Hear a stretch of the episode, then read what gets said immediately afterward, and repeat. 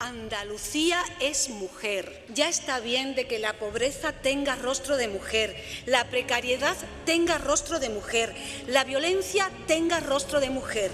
En este momento histórico, la transformación de Andalucía tendrá nombre y rostro de mujer. Somos más, somos muchos más. Somos todas vosotras, somos tu dolor, somos tu miedo, somos tus gritos en el silencio, somos tus sueños, somos todas las mujeres de Andalucía, poderosas, incontenibles, imparables, imprescindibles e invencibles. Palabras de la consejera Rocío Ruiz ayer en la entrega de los premios Meridiana. Consejera, buenos días. Hola, muy buenos días. ¿Qué tal, consejera? Buenos días. Buenos días y feliz día de las mujeres mm. a todos y todas. Bueno, después de escucharla, cuando mm, un fragmento que hemos entresacado, no me extraña lo que dijo el presidente Juanma Moreno cuando se dirigió a su intervención en el atril, que le dijo, la próxima vez hablaré yo antes. ¿Qué fue lo que usted dijo? Bueno, es que, em, eh, es que es un discurso diferente porque lo escribo yo y bueno, que me gustaba escribir cuando tenía tiempo y esas cosas, pero cuando los discursos así que son muy importantes para mí, como el de Meridiana, eh, pues los escribo yo y, utilizo a veces un lenguaje literario, cuento historia, no es un discurso ah, típico eh, político y entonces pues bueno intento contar y llegar a la emoción y sobre todo expresar esa, esa fuerza que yo quiero trasladarle a las mujeres de que tenemos todo el futuro por delante y que el futuro es de las mujeres de Andalucía. La Andalucía es mujer, ha escrito la historia siempre, las que nos precedieron, nuestras madres, nuestras abuelas, las pioneras ¿no? del feminismo que, que han creado los derechos y libertades que hoy gozamos, las que fueron abriendo caminos y también pues las que estamos hoy en el presente y por las que luchamos para ese futuro para, para nuestras hijas. Ese, ese es el, ese es el feminismo y esa es la igualdad en la que yo creo y creo que, llegó, que llegó al auditorio, sí. Tal vez también, consejera, eh, como estamos ya a final de la legislatura, se le ve ya, este año es obligado, a lo mejor quería usted hacer también algún recordatorio, algún repasito, porque comentó que cuando mm, llegó a, esta consejería y cuando hizo su primera intervención en el Parlamento, hubo un partido que no le aplaudió eh, y que, en fin, eh, su política y lo que había hecho había demostrado que que, la, mm, desde la consejería las mujeres no iban a perder. Sí, bueno, yo lo tenía clarísimo que en estos tres años no, no, iban a perder absolutamente nada, lo dijo el presidente. Nosotros tenemos el presupuesto del Instituto Andaluz, Andaluz de la Mujer blindado, ejecutamos el 100% del presupuesto del Pacto de Estado, que viene evidentemente del Gobierno, que no estaba ejecutado en 2018. Son 15 millones aproximadamente cada año pues para hacer políticas transversales integrales, como el premio que le dimos ayer precisamente al Servicio Andaluz de Salud, con un programa pionero en Andalucía eh, para, para detectar a las mujeres que van precisamente a la atención primaria. Y, entonces lo que, lo que, queríamos decir era eso, que, no íbamos nunca a retroceder en ningún tipo de derecho, que la lucha por la igualdad no le pertenecía a nadie, pero lo que conté en el discurso fue todo lo contrario. Yo recuerdo que cuando empezamos a hablar de hombres por la igualdad, de ese feminismo precisamente inclusivo donde participan los hombres, que son nuestros aliados y son nuestros compañeros de lucha y parte de la solución, pues tuve, recibí una crítica muy dura por parte del partido eh, de Vox en el Parlamento y sin embargo ante la réplica que le dije todos, al unísono, todos los grupos parlamentarios, incluido PSOE y Podemos de la oposición, me aplaudieron. Entonces fue cuando pensé, hay esperanza, somos más, somos muchos más y efectivamente ellos se van a quedar solos, ¿no? Los que niegan y los que rechazan esta lucha, pues se van a quedar solos y eso es un hecho que lo comprobamos cada día. Y con el blindaje del Instituto Andaluz de la Mujer, ¿cree usted que ya eh, ha dejado fuera a vos de las intenciones que hasta ayer mismo eh, pregonaba, negando que exista la violencia de género, que tengan que ser necesarias estas políticas? Es que realmente mm, no me interesa absolutamente nada lo que digan ellos y no ha influido absolutamente nada en las políticas de esta consejería del Gobierno de Andalucía. Se le da una importancia que no tiene. Es decir, mm, pueden decir lo que quieran, pero ni íbamos a quitar ni un euro del presupuesto del Instituto Andaluz de la Mujer. Lo que íbamos a hacer es que funcionara mejor de lo que funcionaba, que, que hubiera más transparencia, que es lo que hemos hecho. E íbamos a incrementar las partidas donde hiciera falta, como hemos hecho en este año pasado para las mujeres en situación de exclusión, que la hemos triplicado y las las mujeres víctimas de violencia también la hemos doblado. Hemos doblado la atención psicológica a menores, que también hacía falta.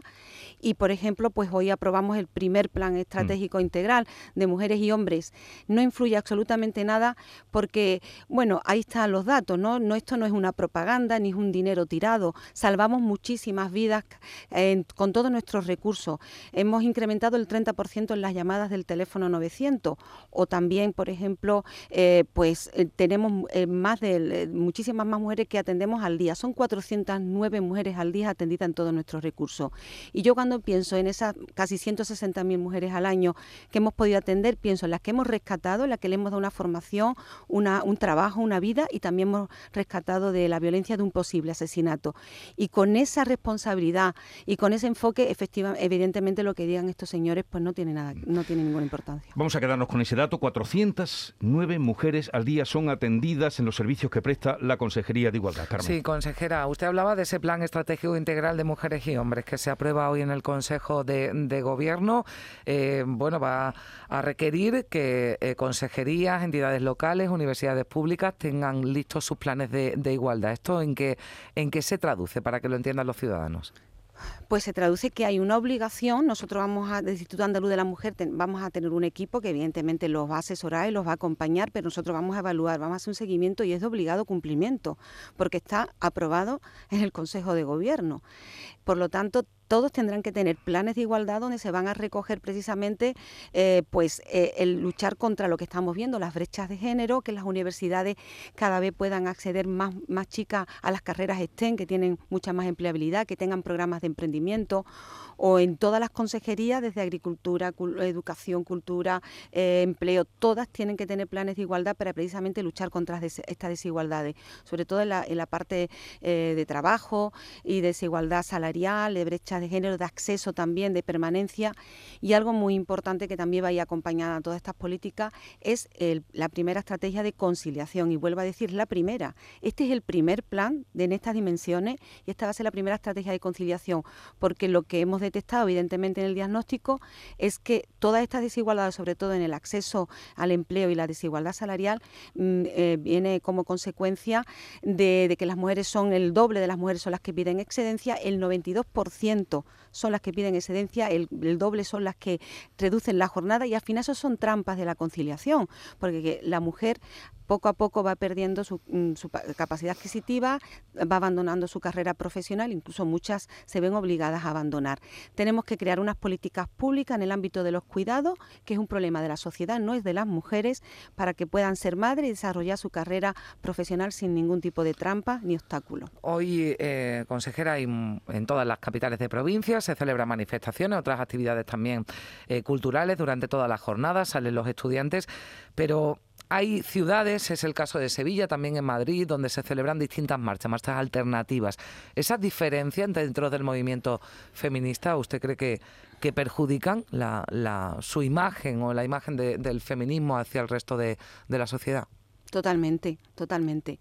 De hecho, yo creo que una de las cuestiones básicas que nosotros hemos introducido, yo he introducido en estos tres años, es hablar de ese feminismo sin complejo, que parecía que costaba decirlo. Yo soy feminista, lo dije el primer día que llegué al Parlamento, y me dijeron tú no puedes ser feminista porque tú no eres de mi partido político. Ese es el grave error. Es confundir feminismo con una serie de partidos políticos que lo han patrimonializado, es decir, que se creen que es su bandera. Ese es un error. Y después hay una serie de diferencias que si tú no admites su concepto de feminismo, estás fuera. Los hombres estaban fuera, las mujeres que ellos creen que no piensan igual que él están fuera. Y eso es eh, un error, porque al final lo que necesitamos es unidad. Yo he estado reclamando desde que llegué al gobierno a todos los partidos políticos, unidad, unidad y unidad. Lealtad con las entidades locales, con los ayuntamientos. Tenemos que trabajar todos juntos porque esto es un problema gravísimo, un problema de desigualdad y de injusticia gravísimo que sufren las mujeres y sobre todo también las mujeres que están asesinando por el hecho de ser mujeres. Entonces, no se entiende que haya esta división por conceptos que, bueno, puede haber diferencias, sensibilidades, pero por un día, yo siempre pido por un día, hagamos algo unido que es mucho más lo que nos une que lo que nos separa. Olvidemos los partidos políticos, olvidemos el sectarismo y, yo creo que funcionaremos y sobre todo incluyamos a los hombres, como incluir una agenda eh, de masculinidades igualitarias que tanto trabajo costó entender y que al final, bueno, pues me han dado la razón. Los hombres por la igualdad tienen que ser nuestros aliados, nuestros compañeros de lucha y ellos son también los que tienen que estar a nuestro lado. Consejera, usted nos ha dicho que cuando llegó se encontró con ese, mm, esa duda de que usted pudiera avanzar en las políticas por no ser de, un partido eh, de izquierda. Nos ha venido a decir, al cabo de tres años, ¿ha encontrado usted aliados en los otros partidos de eh, PSOE, en los partidos de izquierda? Adelante Andalucía, Izquierda Unida, Podemos. Bueno, la verdad es que eh, en el día a día del trabajo mm, sí se encuentran. Nosotros trabajamos muy bien con los centros de información a la mujer, precisamente son cofinanciados con, mi consejería y son de las entidades locales que la hay de todos los colores políticos y trabajamos muy bien. Ellos saben que hemos avanzado. Después de 30 años hemos hecho un decreto de organización, funcionamiento, hemos incrementado los recursos y el personal. Saben que estamos trabajando. Lo que pasa es que luego hay un discurso que es el de voy a castar votos y entonces un discurso absolutamente sectario cuando se dice que se ha retrocedido en derecho es mentira. Se utilizan los bulos y las mentiras. Yo les desafío, de hecho, a los que dicen eso, que me digan un solo, un solo retroceso en derecho de las mujeres durante estos tres años. Se lo puedo demostrar con datos con cifras eh, económicas, de presupuesto, de esas primeras veces que no se habían hecho. Se había hecho mucho, pero también faltaban muchas cosas por hacer y se había dejado alguna parte precisamente pensando más en créditos políticos. A mí eso no me interesa. A mí me interesa y en el día de hoy tenemos que pensar en las mujeres, en plural, mujeres diversas y plurales, de los pueblos, de las ciudades, mayores, jóvenes, migrantes, de todas las razas. Esas son las mujeres con diferentes necesidades las que tenemos que ponernos a trabajar juntos. Yo soy, me conocen en el Parlamento y me respetan por eso, aunque luego tengan que decir otro discurso, soy una persona de diálogo y de consenso. He conseguido una ley de infancia por amplísimo consenso. Todos los decretos que llevo en leyes al Parlamento los sacamos porque me siento con todo el mundo y tengo muy buena relación. Y yo me gustaría que en temas tan delicados como esto, que supone retrocesos gravísimos para las mujeres y que las estén asesinando, creo que debíamos de olvidar el sectarismo y, los réditos políticos y unirnos y tener el mismo discurso. Ganaríamos muchísimos más y además se lo debemos a las mujeres por las que trabajamos cada día. Bueno, hablaba usted de la ley de la infancia em, y precisamente ha salido una noticia que supongo le, habrán pasado. La Policía Nacional ha localizado a tres menores retenidos por sus padres desde hace casi cinco años en Coria del Río, aquí al lado de, una gran capital como es Sevilla. Eh, no sé si tiene alguna información de, de este, esta noticia que ha dado la policía. No, ahora mismo no, tengo esa información. Eh, nosotros al menos la, situación eh, es increíble que esto pueda pasar, ¿no? Cinco años, casi cinco años. Bueno, el Servicio de Protección de Menores Jesús ha acordado la retirada de la custodia a los padres eh, por encontrarse en desamparo y se han llevado cinco años, digamos, huyendo, ¿no? De, de, las autoridades, ¿no? Para no tener que entregar a esos niños sin escolarizar. Entiendo, consejera, que son situaciones excepcionales, ¿no? Pero contra las que, hay que, luchar y atajar, ¿no? Son situaciones excepcionales, evidentemente. En el apartado nuestro de infancia eh, es cierto que, no se conoce ahí una realidad terrible, que son muchísimos niños que nosotros están muchas veces en situación de abandono, de desamparo. no se quiere mirar de frente también a la violencia sexual que sufren los menores y están los datos ahí de la, Comisión Europea. Uno de, de cada cuatro niños sufrirá violencia o sufre violencia sexual en Europa. Esa es una realidad. Nosotros lo que trabajamos en este sentido es fortaleciendo el sistema de protección de menores la ley de infancia es, era fundamental después de 23 años. Trabajamos en prevención. En situaciones de riesgo ahora tenemos los instrumentos gracias a esta ley para poderlos retirar a tiempo. Antes era muchísimo más difícil retirar a, unos menores en riesgo en una familia. De esa familia, como saben todos, era muy complicado. Ahora tenemos todo ese procedimiento, los protocolos mucho más claros. Los retiramos, trabajamos con la familia dentro de las posibilidades si se puede reagrupar y si no, evidentemente, pues lo pasamos a un proceso de adopción y mientras siempre eh, apostamos por el acogimiento familiar. Es decir, el derecho al menor en crecer en familia es un derecho pionero recogido en nuestra ley, que no existe ni siquiera ni en España ni en Europa, es una ley pionera y en eso es lo que trabajamos cada día. El tema de la infancia es verdad que sale una noticia de esta de vez en cuando y las personas se llevan las manos a la cabeza, pero desgraciadamente hay muchos niños que sufren estas situaciones y nosotros hemos fortalecido todo el sistema de protección y de prevención y nuestra ley ha sido un instrumento fundamental para ello. Eh, es inevitable en un día como hoy, consejera, mirar a las mujeres ucranianas ¿no? que están huyendo, que siguen huyendo del país junto, a sus hijos, eh, junto a gente mayor que está huyendo del horror de, la guerra. También hay niños ¿no? que vemos que están cruzando la frontera solos, incluso con, con mujeres, con madres que los van a acoger por el, por el camino. ¿Ya en la Junta se está haciendo algo, se está programando algo para ayudar a estas personas que ya están llegando? Antes contábamos esa noticia, Málaga, van a llegar hoy a, Sevilla, se abren en Granada también, ¿no? Para, para acoger a esos refugiados. ¿Cómo se está gestionando desde la Junta de Andalucía? Sí, nosotros desde la semana pasada ya creamos el grupo de trabajo. Mm, eh, dese cuenta que esto es una competencia del Ministerio, de varios ministerios, del Interior, de Derechos Sociales, de Inclusión y Migraciones. Nosotros nos pusimos a disposición del Ministerio con total colaboración, creando un mapa de recursos que tenemos pues desde nuestros albergues, nuestros centros también de protección cuando vengan menores no acompañados, eh, también bueno pues todos los centros de Inturjoven. Tenemos preparado una serie de plazas y ya para, para atenderlo, pero es cierto que lo tiene que digamos de alguna manera canalizar el Ministerio de forma ordenada, que ha creado tres centros de, acogida inmediata, de recepción, si no me equivoco, en Alicante, en Madrid y en Barcelona, pues para recoger a estos menores y de a partir de ahí también distribuirlo por todas eh, las comunidades autónomas de acuerdo a los recursos. Nosotros ya tenemos nuestros recursos preparados.